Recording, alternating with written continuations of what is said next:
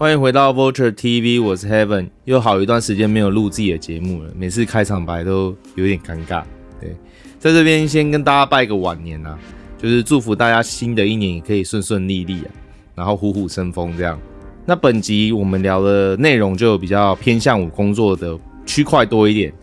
但是我相信这也是大家有兴趣的地方。大概在去年的时候吧，去年底的时候，我们公司陆陆续续评测了一些跟黑胶相关的一些配件跟器材。那其实老实说，黑胶的唱机现在从消费级的几千块到上百万的都有。也因为我们主要的客户是发烧友的等级，所以相对来说，我们使用的器材会比较高档一些。所以一直以来在就是安装这些线材，或者是在做一些切换的时候，压力蛮大的，就怕会弄坏东西啊。尤其像黑胶的系统是特别敏感的，加上前一阵子刚好也没有一些适合的产品做相关的测试，这样，所以就是一直到去年十二月才有一些机会有办法做一些深入的测试。像有一些配件，它压在你的唱盘上面，会影响到你唱针的增压，所以你必须用你自己的听感去调到调校调到一个更适合目前状态的增压之类的东西。有一点讲得太深入了，但是就是因为有一些这样的经验，所以让我对于调整这块、调整黑胶系统这块有一些更多的兴趣。那加上我自己家里其实也有一套黑胶系统，那。在之前呢，就是有可能第一个我的听感还没有被训练，第二个我懒，所以刚开始我并不觉得要去调整什么，也有买一一套调整的工具，但是就是丢着。那闲暇无事的时候就来听个黑胶，这样享受一下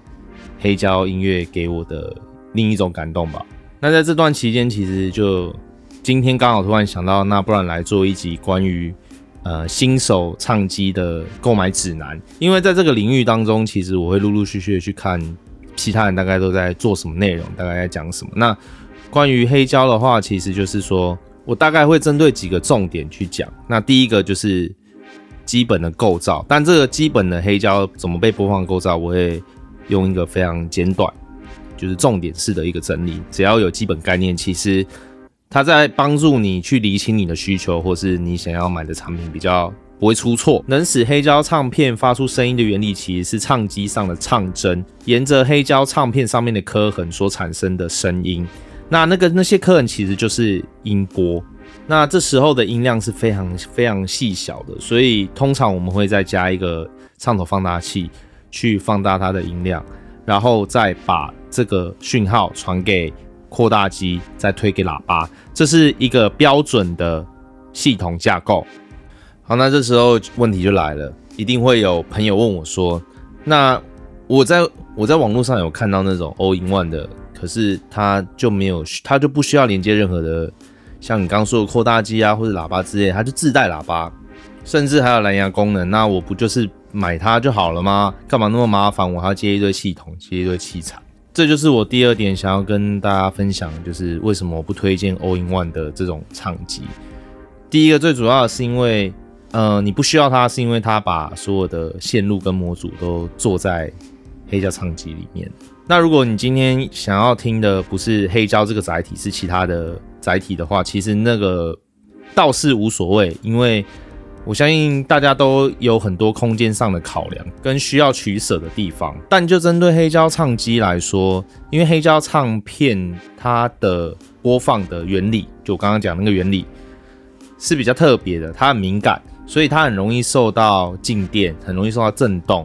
很容易受到各种各种外在因素的影响，包含机内的这些电子模组跟零件，甚至是你的蓝牙接收器，都有可能影响到黑胶播放的声音。我们刚刚也说了嘛，就是黑胶系统这是很敏感，它怕震动。那如果你用内建喇叭的话，那喇叭也是靠震动发出声音的，那是不是就间接影响到你唱唱针在播放唱片的这个顺畅度？那有最最坏最坏的结果，有可能会让你的唱片损坏。所以我个人是非常不推荐大家买购买这种集成式一体式的这种机型。不过还是有一些就是。呃，老物就是一些像六零年代、七零年代，像德国百灵出的一些一体式的这种黑胶唱机，这种都算是古董级的老件。那我相信也有些朋友会特别喜欢这种风格的东西，这个的话就另当别论了。不过我在这里给的建议还是一样，就是我不推荐大家去挑选这种 All-in-One 的机器。那就像刚刚说的，如果你真的想要 All-in-One 的机器，那就特别要注意到我刚刚提到这几个重点。那另外一个呢，就是分离式的唱片机。那在这个选择上就蛮多元的，甚至在驱动上面也有分直驱型的或者是皮带型的。那这个部分我们就先不多提，因为对于我们这种新手来说，其实首要的考量并不是这个。那最主要要考量就是说，在怎样的使用情境下，你会比较倾向使用黑胶系统，你会用的比较开心嘛？那其实最主流，现在最主流的这种入门级的机型，通常都会有蓝牙的功能，就是会让你。可以很轻松的用蓝牙去连接你的蓝牙喇叭，那那用一个无线的方式去享受黑胶的声音。那第二个就是用非常传统有线方式去连接。其实这两个就是完全看你的使用情境，但是我个人就是比较推荐，呃，我们既然都用黑胶唱机了，我们既然都要听黑胶系统，那我个人是比较倾向于用传统的方式去享受黑胶带给你的乐趣跟感动。那当然，如果你要说无线嘛，当然也是可以啊。就是如果你家里本身就有无线蓝牙喇叭，那这是一个非常好入门的方式嘛。万一以后你有了一个两声道的系统，你还是可以用有线的方式把它接回来。再来，你要考虑到就是你有没有需要有这些教条的功能，例如像呃有一些可以刻度可以归零，或者是唱臂它有办法用砝码帮你调频。这些都是一些呃相对来说比较进阶的功能啦，所以现在很多厂商就是为了呃方便大家使用，所以有一些机器它是没有这些功能的。那好处的话就是你不用去担心设定跑掉，那坏处就是你日后升级的空间就非常有限，因为通常呃一定水准的唱机它是有办法可以换唱针的，那你换了唱针它就。连带就需要调整我上述讲的那些东西，所以这些细节都是你在购买唱机前你就要决定好。那如果就是我一般会建议说，如果你对于这个部分你没有很了解，或者是甚至说你一窍不通的话，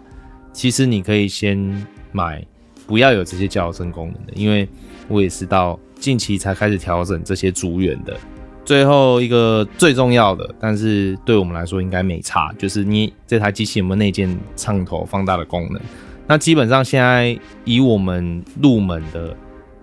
价位带，基本上都会有内建唱放。那机器内建唱放的好处就是说，基本上这颗唱放跟你这台机器的声音应该是匹配的。简单的说，就是那个声音是 OK 的。那有些唱放搭配起来声音有可能不适合，或者是不好听，那也不一定。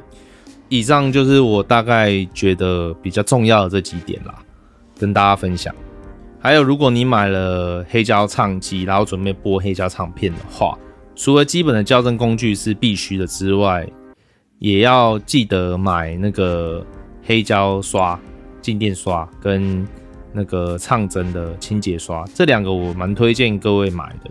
就是因为其实黑胶音黑胶唱片的材质它比较容易感磁，也比较容易带静电，那这两样东西对声音的表现是不好的，所以就是在播放的播放前前或播放后，就是做一个简单的清洁跟处理，你也比较好保养，那再增加一个播放的寿命。那其实我身边也有一些人是只收集唱片不听黑胶的，也有。那这个也不意外啦，因为根据 BBC 统计，在英国有百分之七趴的，就是黑胶的收藏家，他们家也是没有唱机的，就是他们没有播放，他们就拿来收藏。那有四十一趴的玩家，他们是有唱机，但他们也不播。所以说到底呢，我觉得听黑胶这件事情还是一种生活的仪式感嘛。嗯、呃，你可能有，你可能放在那里，那赏心悦目嘛。不一定要听，因为还有更方便的载体啊。你说黑胶的声音真的有比数位的声音好听吗？其实也不尽然。不过如果你是一个很享受操作的乐趣，或者是呃你喜欢在这些不断的调整测试中间得到一种成就感的话，黑胶唱片的确是蛮适合你入门挑战看看的。但就整个预算来说，如果你要呃重新建置一套这样的有线系统的话，就是我觉得是一个还蛮大、还蛮可观的费用啦。那如果你有身上有蓝牙喇叭，那你想要组一套可以用蓝牙听的系统的话，其实相对来说它的门槛就不会那么高了，相对来说是比较低的嘛。